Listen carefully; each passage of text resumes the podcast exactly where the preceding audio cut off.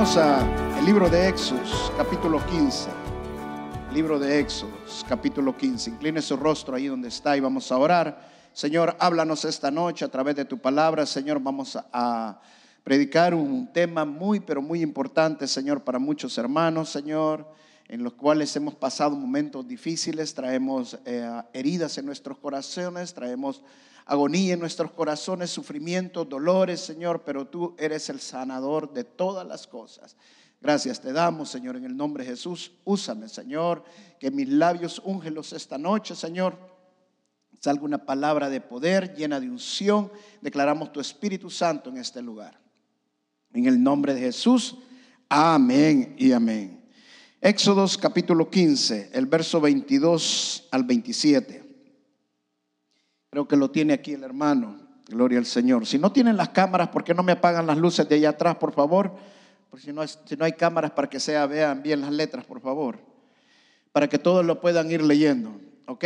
Vamos a leer de Éxodo 22 al 27. Dice la palabra de Dios. E hizo Moisés que partiera Israel del Mar Rojo y salieron del desierto de Shur. Y anduvieron tres días por el desierto sin hallar agua. Y llegaron a Mara y no pudieron beber las aguas de Mara porque eran amargas. Por eso le pusieron el nombre de Mara. Entonces el pueblo murmuró contra Moisés y dijo, ¿qué hemos de beber? Pregunto, ¿estaban murmurando realmente contra Moisés o estaban murmurando contra Dios? Contra Dios. O sea, la murmuración directamente era contra Moisés. Pero Moisés era escogido por Dios, ungido por Dios, y Moisés no hacía las cosas, sino era la mano poderosa extendida de Dios. Si llamamos al siguiente verso. El siguiente verso, por favor, hermano. Ah, ya está. Y Moisés, no, no. Y Moisés clamó a Jehová, y Jehová le mostró un árbol, y lo echó las aguas, y las aguas se endulzaron. Allí les dio estatutos y ordenanzas, y allí los probó, y dijo, si oyeres atentamente la voz de Jehová tu Dios, e hicieres lo recto delante de sus ojos, y dieres oído a sus mandamientos y guardares todos sus estatutos, ninguna enfermedad de las que envié a los egipcios te enviaré a ti, porque yo soy Jehová tu sanador. Mire, este fue un nombre que se reveló Dios al pueblo de Israel justamente después del cruce del Mar Rojo. Yo soy Jehová tu sanador. Si regresamos al verso anterior, yo soy Jehová tu sanador. O sea, Jehová Rafa, le digo. Si ustedes guardan mis mandamientos, y ese es justamente lo que Dios quiere hacer en nuestras vidas. Él quiere sanar nuestras almas, Él quiere sanar nuestras heridas que nosotros hemos pasado, y fue el propósito por el cual lo llevó Dios a este lugar. Vamos al siguiente, por favor. Siguiente verso. El siguiente verso, por favor, hermano. No escucha ya. Ajá, sígale leyendo.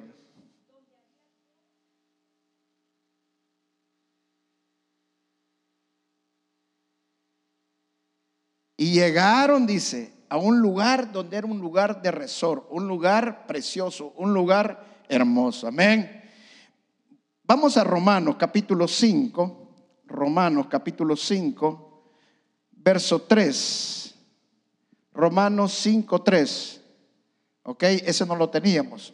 Lo incluimos ahorita. El Espíritu Santo me lo puso, así que no, te enojes, Sales, no te enojes. Dice, verso 3.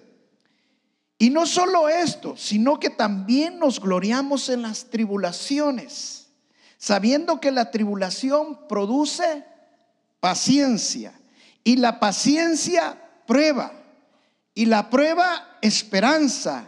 Y la esperanza no avergüenza, porque el amor de Dios ha sido derramado en nuestros corazones por el Espíritu Santo que nos fue dado. Amén. Gloria a Dios. Mara, las aguas amargas. Santiago dice que en, capítulo 1, verso 2, que todos nos debemos de gloriarnos siempre en las tribulaciones.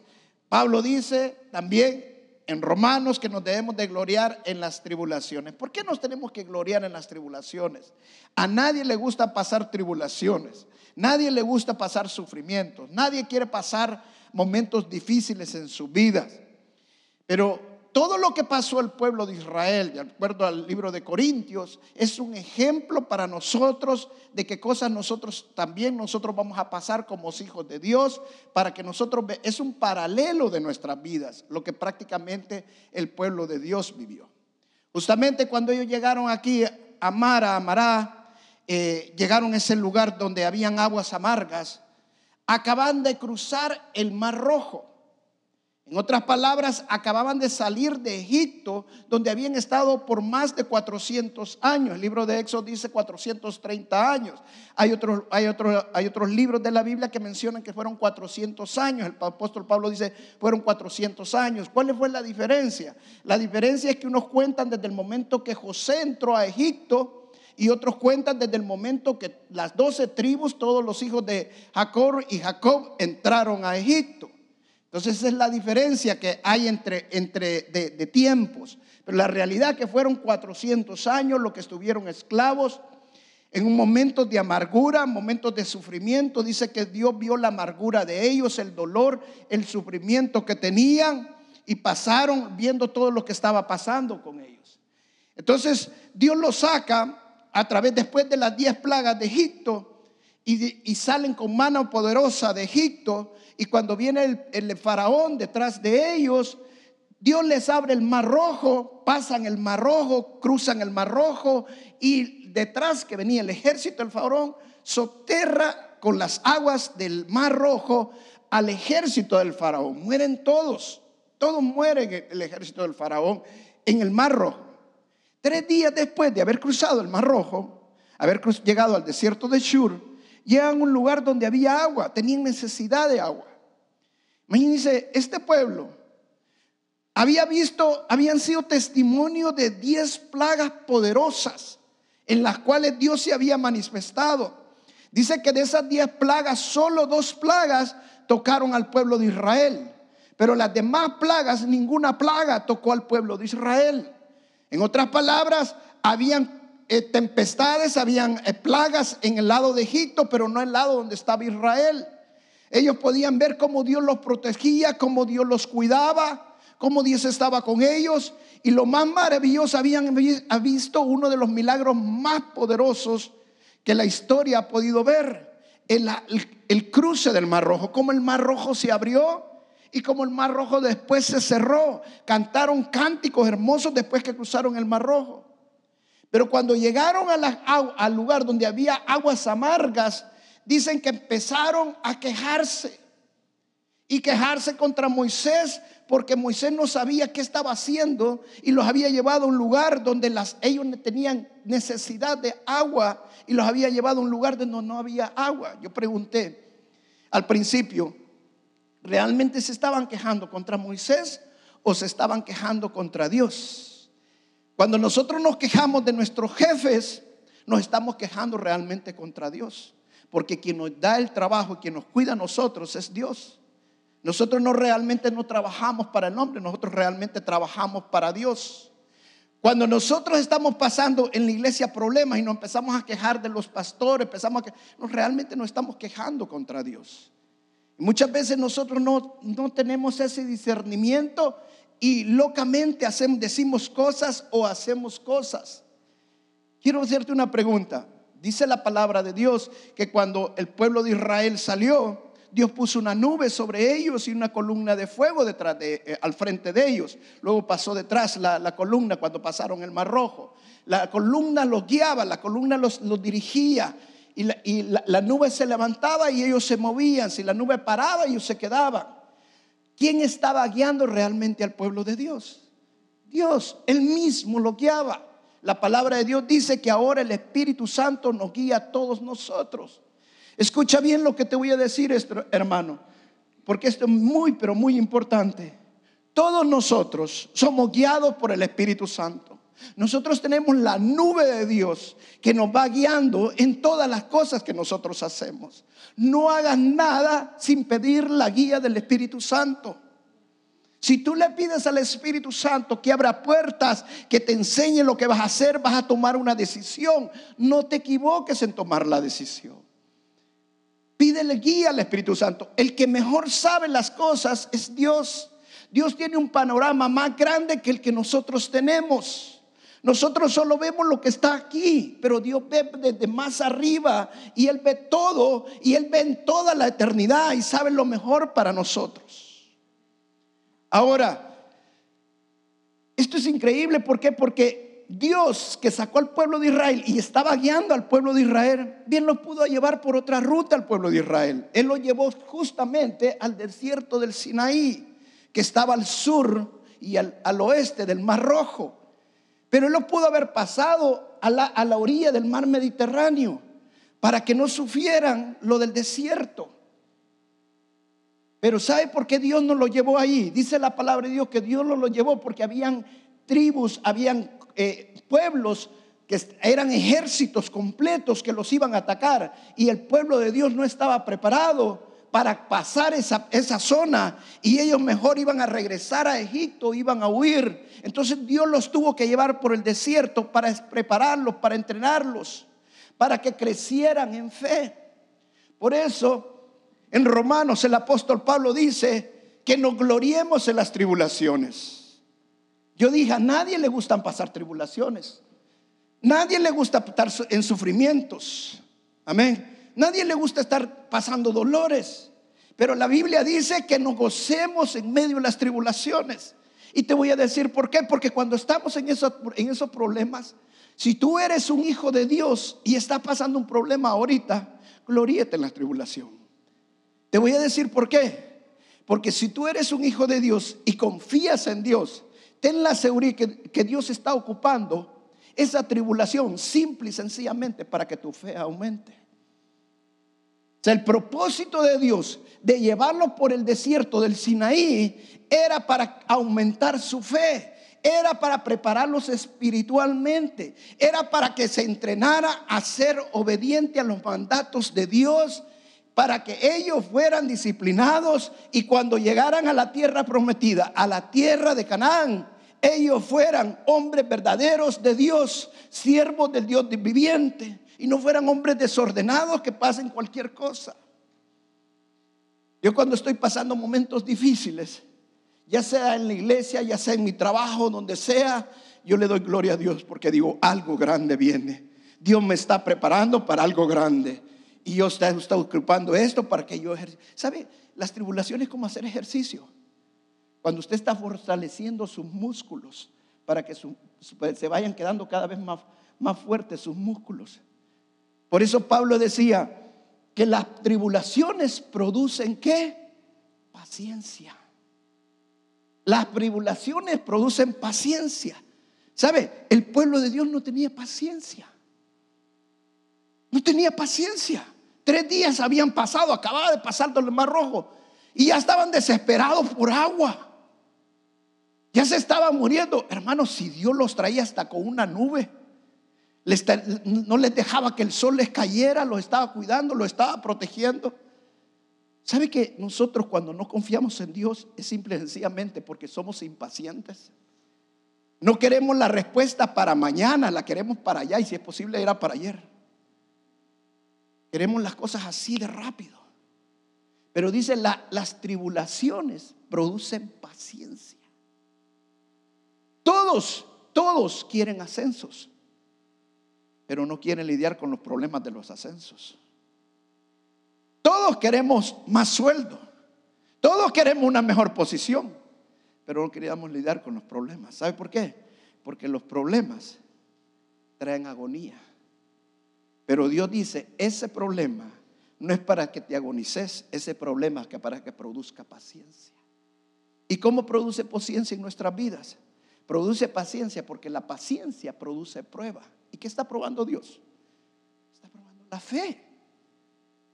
O sea, Dios lo llevó al desierto es para ver, para que ellos aprendieran a confiar en Dios. Si Dios los había sacado con mano poderosa de Egipto, les había hecho pasar el mar rojo y el primer lugar que lo lleva es un lugar donde había aguas amargas, es para que confiaran que si Dios lo llevaba a ese lugar, es porque Dios podía cambiar ese lugar. Pero nosotros cuando de repente le pedimos al Señor un trabajo y nos lleva el trabajo que nosotros no queremos, si usted es un hijo de Dios y usted le pide en oración al Señor y le pide que lo guíe, que abra puertas y lo lleva al trabajo que usted no quería, no, no se queje. Si Dios lo llevó a ese lugar, Dios va a cambiar ese lugar, simple y sencillamente porque usted está en ese lugar. Dios va a producir, va a cambiar ese lugar en amargo y lo va a hacer dulce. Una de las razones por la cual Dios lo llevó al lugar de amargura fue simple y sencillamente para demostrarle a su pueblo que Dios era más dulce que lo amargo. ¿Sabe qué significa más dulce que lo amargo? Significa que Dios, nosotros buscamos la presencia de Dios, la atmósfera donde nosotros estamos cambia. Cuando hay unción en un lugar, cuando la unción de Dios llena un lugar, hermano, se siente, se palpa. Tú puedes entrar a un lugar, tú puedes estar en este lugar. Yo hay veces están tocando los muchachos y yo solamente, con solamente que ya me pare aquí y empiece a adorar, inmediatamente siento una unción fuerte. Se cambia la atmósfera totalmente. Dios puede cambiar lo que es amargo El pueblo de Dios tenía 400 años donde había estado esclavo, sufriendo, donde lo habían maltratado al pueblo de Dios, había sufrido abusos, había sufrido toda clase de cosas que le hicieron. Posiblemente hasta violaron sus mujeres, maltrataron sus hijos, mataron a los primogénitos de ellos. Traían una amargura en su corazón, un dolor en su corazón. Egipto representa al mundo. Cuando nosotros venimos a los pies del Señor, nosotros hemos dejado Egipto, dejamos al mundo. El mundo solo trae amargura a nuestra vida. El mundo solo trae malos recuerdos a nuestra vida muchas veces. Algo que nos hicieron, algo que nos están... Y esa amargura está en nuestro corazón. ¿Sabe por qué Dios llevó a las aguas amargas al pueblo de Israel? Porque Dios quería ser su sanador. Y por eso se le mostró como Jehová Rafa yo soy su sanador. Dios quiere sanar tu alma. Dios quiere sanar tu mente. Dios quiere sanarte espiritualmente. Dios quiere sanarte en todo tu ser. Pero solamente si nosotros confiamos en Él totalmente, en lo que Él va a hacer en nosotros. Dice que cuando el pueblo de Israel empezó a, quejarse, los hebreos empezaron a quejar con, con Moisés de que cómo es que los había llevado a ese lugar donde las aguas no se podían ni tomar. Moisés vino donde Dios y Dios le dije, le, mostró un árbol. Y le dijo, tire ese árbol, agarre esa rama de ese árbol y tira en las aguas. ¿Sabe qué significa eso? Que muchas veces Dios no nos va a quitar las cosas que nosotros estamos enfrentando. ¿Sabe qué? A mí me da no sé qué cuando muchos cristianos son muy faltos de fe. Le pedimos al Señor, Señor, quítame este, quítame aquello, quítame lo otro. No, hermano, sino Dios no nos ha dado para quitar las cosas. Dios nos ha dado para que nosotros seamos vencedores a pesar que los gigantes estén allí. Pero nosotros todo el tiempo estamos pidiendo, quítame este, quítame aquello. Hermano, si eso es lo que es gigante que estás ahí, es lo que Dios va a ocupar para que tu fe crezca, para que tu fe aumenta. No se trata de quitar, se trata de confiar en el Dios poderoso porque Él nos ha hecho más que vencedores. Los cristianos somos vencedores, somos victoriosos. Dice, acababan de pasar el Mar Rojo de una gran conquista donde había sido derrotado el peor ejército que había en la historia en ese momento. Y van a otra situación difícil en sus vidas después de una gran conquista, muchas veces vienen momentos de amargura. Muchas veces vienen momentos de sufrimiento. Pero lo primero que nosotros le decimos al Señor, Señor, sácame de esto. No, hermano, no le pidas al Señor que lo saque. Dile al Señor, Señor, si tú estás conmigo, tú vas a cambiar toda esta situación. Dios transforma las situaciones. Dios no quiere quitar las cosas. Dios quiere transformar cada situación que tú estás viviendo para que veas su mano poderosa. Y dice que tiró ese árbol, esa rama del árbol, la tiró al agua y el agua se convirtió en dulce. ¿qué, ¿Qué utilizó Dios? Un madero. ¿Sabe qué representa el madero? La cruz de Cristo. Significa que las cosas van a cambiar cuando nosotros venimos a la cruz cuando nosotros venimos a creer en lo que el Señor Jesucristo hizo en la cruz del Calvario. Quiero decirte, escucha bien esto, que pero muchos cristianos no lo dicen lo creo, pero no lo viven. ¿Sabe qué significa creerlo y no vivirlo? Significa que cuando tú crees en algo y no lo aplicas en tu vida es porque no lo estás viviendo. La única manera que tú lo crees es cuando realmente lo aplicas a tu vida porque lo estás viviendo. Cuando dice el Señor, en la cruz derrotó a Satanás, en la cruz fueron clavadas todas las cosas que estaban contra ti.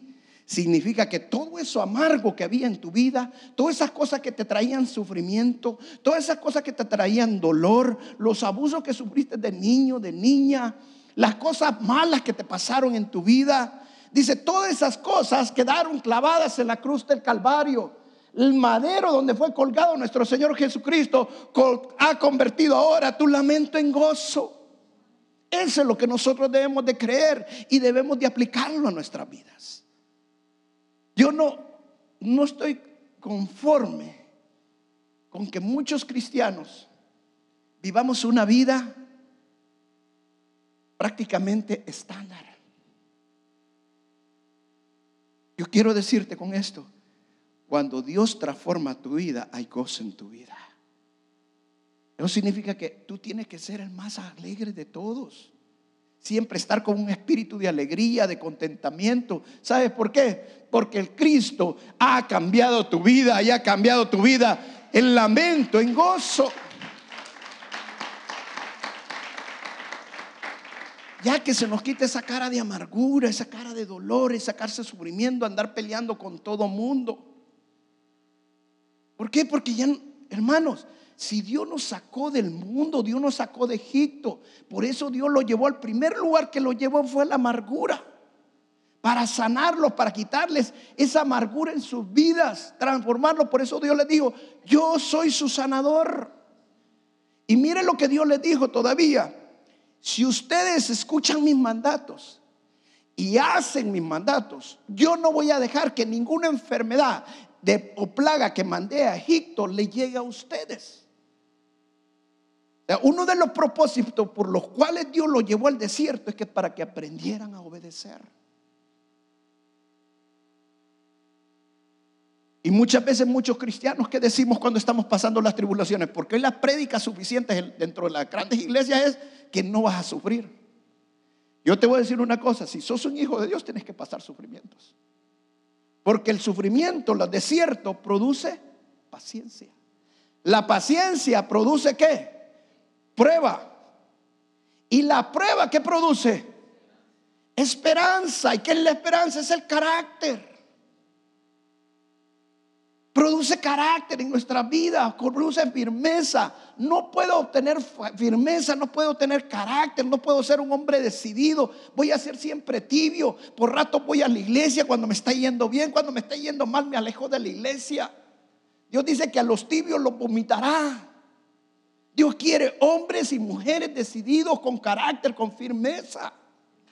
Pero no hombres y mujeres que cuando sienten Van a la iglesia cuando sienten, levantan las manos, cuando sienten, empiezan a leer la Biblia. ¿Sabes cuántas personas empiezan a leer la Biblia una vez al año? Y dicen, hoy sí voy a leer la Biblia. ¿Y cuántas personas no terminan? Si le dijera, uh, del 100% ni el 10% terminan. ¿Cuántos se quedan en hoy sí voy a hacer esto? Hoy sí voy a hacer aquello. Y excusas para dejar lo que estamos haciendo, para buscar de Dios sobra es que no me queda tiempo, es que no hago esto, es que hago aquello, es que hago lo otro. Hermano, busca de Dios mientras se pueda ser hallado. Busca de Dios mientras ser pueda ser hallado. Por eso Pablo dice, gloriémonos en las tribulaciones. ¿Sabe que solo en las tribulaciones es como que se nos despertara el espíritu? Solo cuando estamos en las tribulaciones, ahí sí nos levantamos a las 5 de la mañana y a las 4 de la mañana a orar al Señor. Allí si estamos despiertos, estamos atentos a la voz de Dios, a lo que el Señor nos va a decir, a lo que el Señor nos va a hablar. Pero cuando todo está de nice, cuando no hay ningún problema y todo está caminando de maravilla, ay, hoy sí, hoy sí voy a dormir. No así decimos. Hoy sí voy a dormir, como quien dice, ahorita no necesito de Dios. Hoy sí voy a dormir, decimos. Hermano, tu espíritu tiene que estar atento hemos de vivir el Señor toda la vida, todo el tiempo.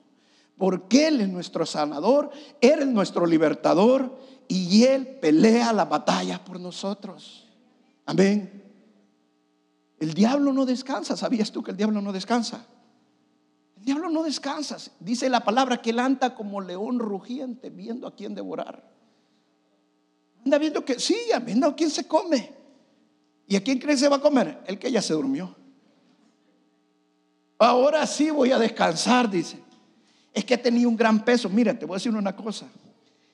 A mí me pasó hace poco. Yo tenía una carga, pero fuerte, ¿verdad? Y le decía, Señor, ah, ya no aguanto, estoy tan cargado, Señor. Y el Señor me dice, estás cargado porque no confías en mí. Es cierto. Y la verdad, hermanos, me da pena, me da vergüenza decírselo. Pero cuando nos cargamos es simple y sencillamente porque no estamos confiando. Porque dice, mi yugo es fácil y aliviana tu carga. Cuando nosotros confiamos en el Señor, sabemos que el Señor tiene el control de todas las cosas. Mire lo que Dios le dijo a Moisés, agarra de este árbol. Mire, ¿dónde estaba el árbol? Ahí mismo, donde estaba el agua amarga.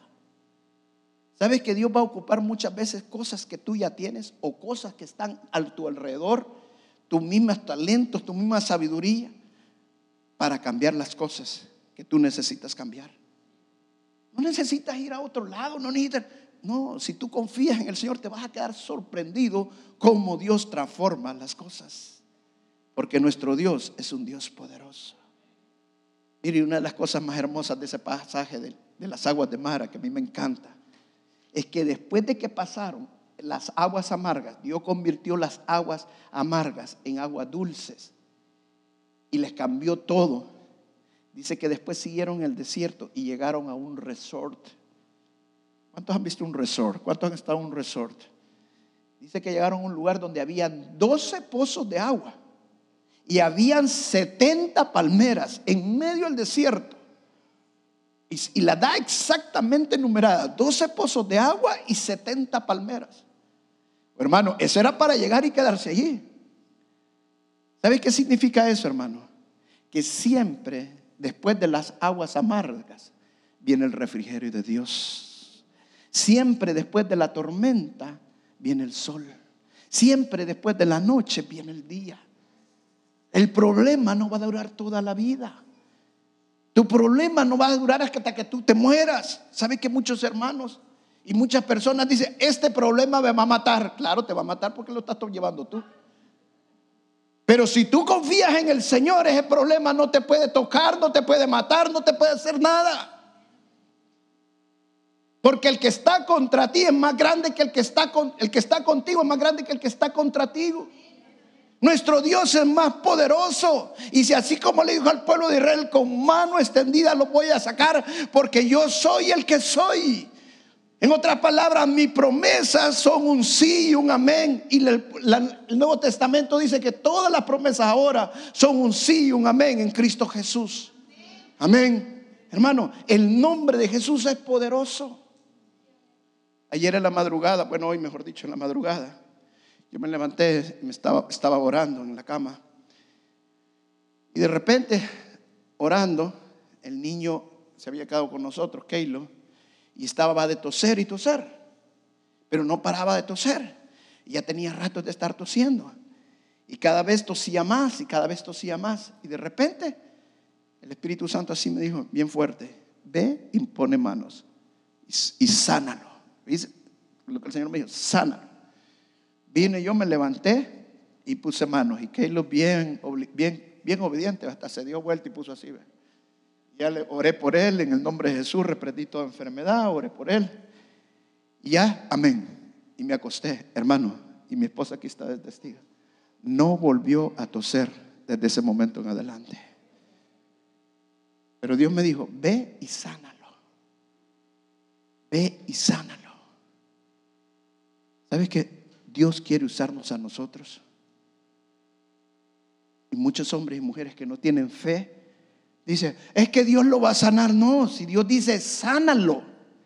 En mi nombre, dicen, pondrán manos y los enfermos sanarán.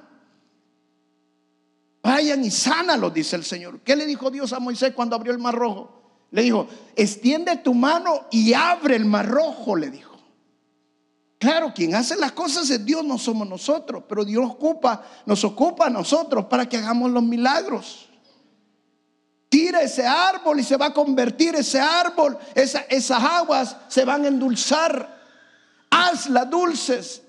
¿Sabe qué significa eso, hermano? Que no importa lo que estemos pasando, no importa qué tan difícil sea el ambiente en que nosotros nos encontramos, pero Dios te va a usar a ti para cambiar ese lugar.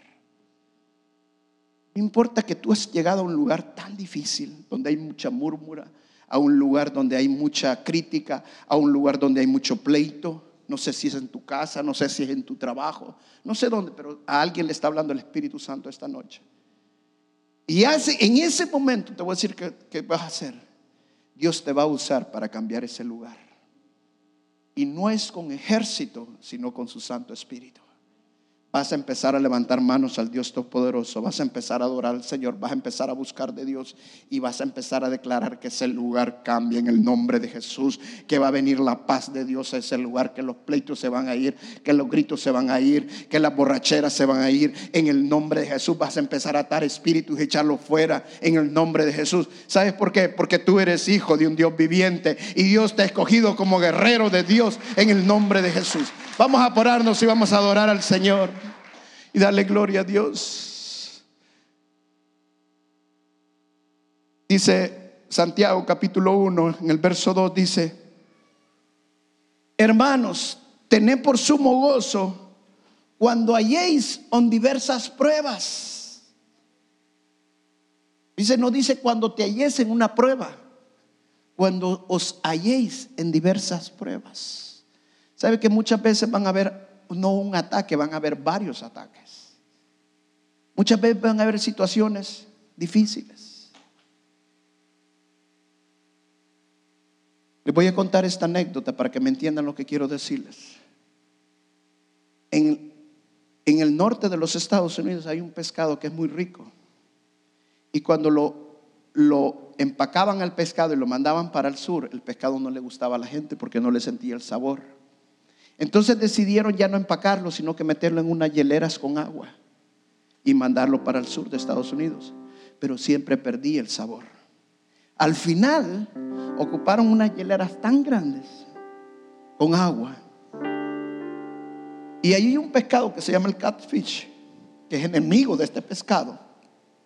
Y lo metieron también a la, a la pecera. Y el catfish persigue al otro pescado. Y el otro pescado pasa todo el tiempo corriendo para que el catfish no lo agarre.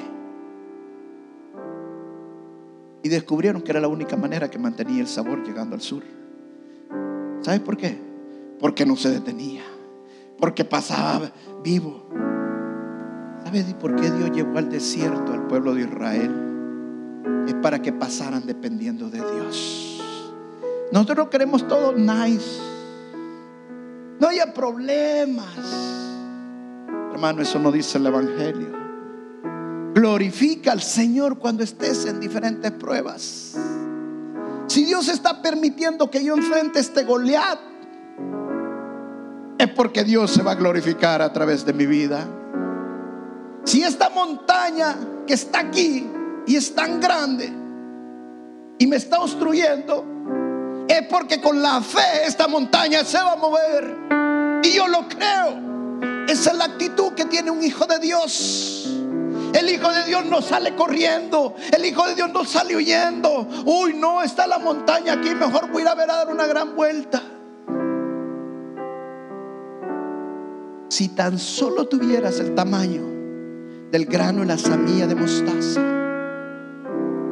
y le dijera a este monte que se vaya de un lugar al otro, se va en el nombre de Jesús. No importa qué tan grande es ese problema. Para Dios no hay problema grande. Mi Dios es más grande que mi problema. Mi Dios es más poderoso que mi problema. Mi Dios todo lo puede y por eso confío en Él y en Él estoy.